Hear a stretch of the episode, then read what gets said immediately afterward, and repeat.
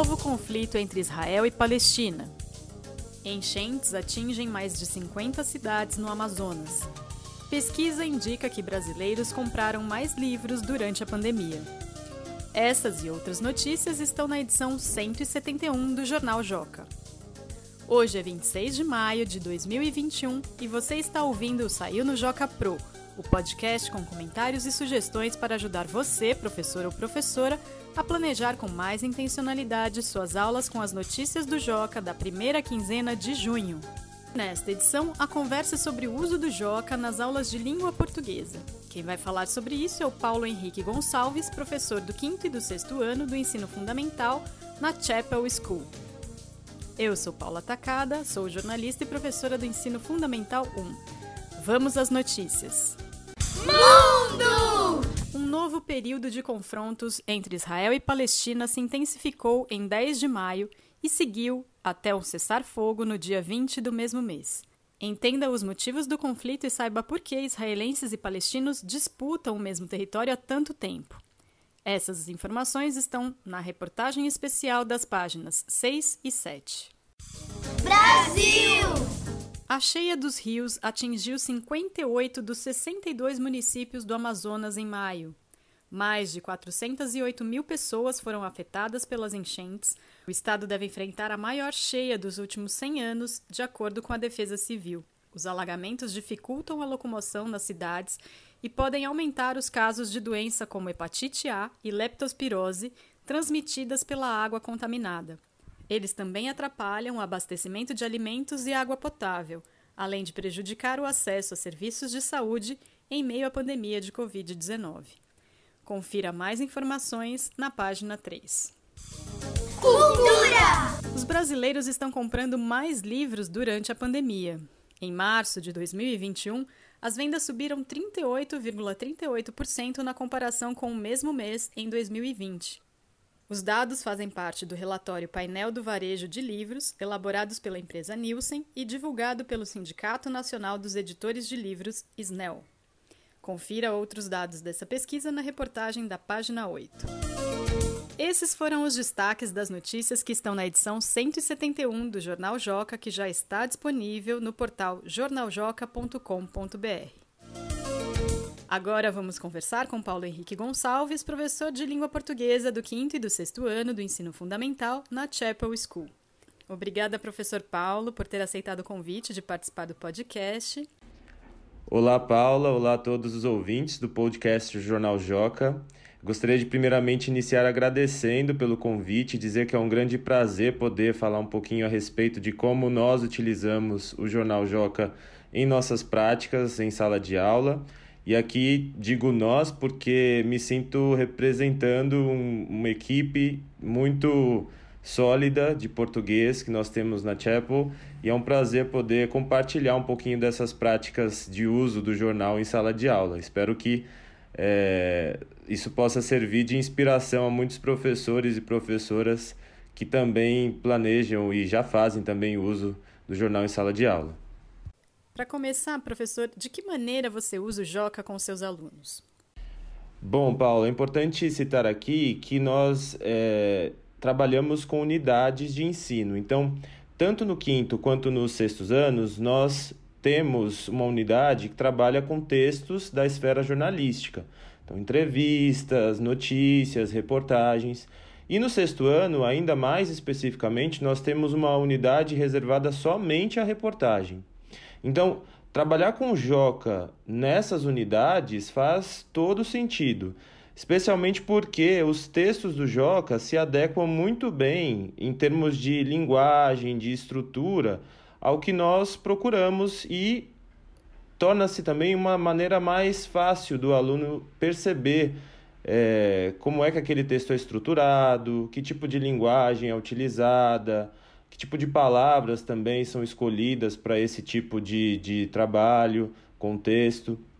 Então, nós fazemos um trabalho que envolve tanto a identificação da estrutura do texto, como eles são organizados, até os níveis de compreensão dele. E o mais legal nisso tudo é que o Joca, por ser um, um jornal feito para a faixa etária deles, consegue abordar assuntos que são tidos até mesmo como um pouco difíceis de uma maneira que eles entendam. Então, nós fazemos leituras independentes, leituras compartilhadas, pedimos para que a sala comente um mesmo tópico, ou então para que eles escolham tópicos diferentes e até mesmo apresentem para a sala. Desse, dessa maneira, eles conseguem então se manter atualizados em relação aos assuntos que ocorrem no mundo e, ao mesmo tempo, é, estudar como é que esses textos são estruturados. Qual é a reação dos alunos e alunas do quinto e do sexto ano nessas aulas com o Joca? Então, sobre a reação deles, é, é interessante dizer que eles adoram a sessão Maluquices do jornal. E quando nós propomos que eles façam uma leitura independente, essa com certeza é uma das que faz mais sucesso. Mas além de atividades que envolvam é, esse, essa apreciação do texto, de modo a ver é, o nível de compreensão deles em relação ao que foi apresentado, nós também temos o costume de propor atividades que são mais lúdicas. E nisso eu posso dizer que o, o Joca também é um grande parceiro, porque ele disponibiliza várias ferramentas. Então, nós utilizamos há algumas semanas um Kahoot que foi produzido sobre uma das matérias que nós trabalhamos, que foi como ficar mais motivado no ensino à distância. E os alunos adoram quando nós lançamos Kahoots para eles. É, além disso, quando nós trabalhamos, por exemplo, em outra unidade já, unidade sobre poesia, nós propusemos uma atividade que envolvia a transformação de uma notícia, de uma das matérias, na verdade, que eles leram no Joca, em um poema. Dessa forma, a gente conseguiu então sair daquele nível mais objetivo do texto, é, um nível mais, talvez até mais pesado, é, por conta da, dos temas né, que ocorreram na atualidade, para um nível mais pessoal, mais sentimental, mais subjetivo. Então, foi uma oportunidade que os alunos tiveram de demonstrar a própria visão deles em relação a algo que estava acontecendo no mundo. Foi bastante interessante. Que dicas você daria para os professores que desejam aproveitar ainda mais o jornal em suas aulas? Bom, além de tudo aquilo que a gente já comentou aqui, eu acho que é, algo, uma dica valiosa que eu possa dar é relacionada aos projetos educativos que o Joca propõe para que sejam realizados nas escolas. É, no ano passado, por exemplo, os nossos alunos do sexto ano conseguiram participar do projeto aí Prefeitura. E foi muito bom poder ver a reação deles e como eles estavam interessados em produzir aquelas propostas de melhoria para a cidade de São Paulo, aquilo que eles conseguiam observar da vivência deles na cidade. E tudo isso faz com que o nosso objetivo maior na educação, que é o de educar e formar cidadãos, seja atingido, porque eles conseguem ver a participação deles na construção da cidade. Além disso, um projeto mais recente que o Joca também lançou, o projeto Me Caça Tu Caça, é, foi uma alegria nossa dos professores poder ver que a, o projeto foi nos apresentado por meio de alunos do oitavo ano. E aí a escola inteira acabou abraçando, é, todos os alunos do ensino fundamental puderam escrever cartas. Ah, nós estamos ainda num, num processo de arrecadação de livros, então é muito bom ver esse interesse dos alunos. E além dos projetos, também há outras ferramentas muito úteis que podem ser utilizadas em sala de aula, como o Joca disponibiliza uma ferramenta de produção do próprio jornal, também há os podcasts, o Papo Joca, por exemplo, que nós já usamos em sala.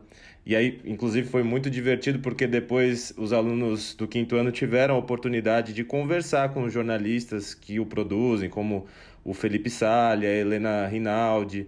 E foi um bate-papo muito proveitoso para que eles entendessem todo o processo de elaboração do jornal, desde a ideia da notícia até mesmo a concretização quando eles recebem o jornal em mãos. Então, há diversas é, ferramentas que nós podemos usar em sala e que vão com certeza enriquecer o nosso trabalho em língua portuguesa. Muito obrigada, professor Paulo, por ter compartilhado essa experiência com os ouvintes do podcast. Ah, sim, eu que agradeço ao Joca, especialmente pelo convite e também espero que é, o que nós compartilhamos aqui possa ter sido de ajuda, de inspiração para utilização nas aulas de português. Obrigado.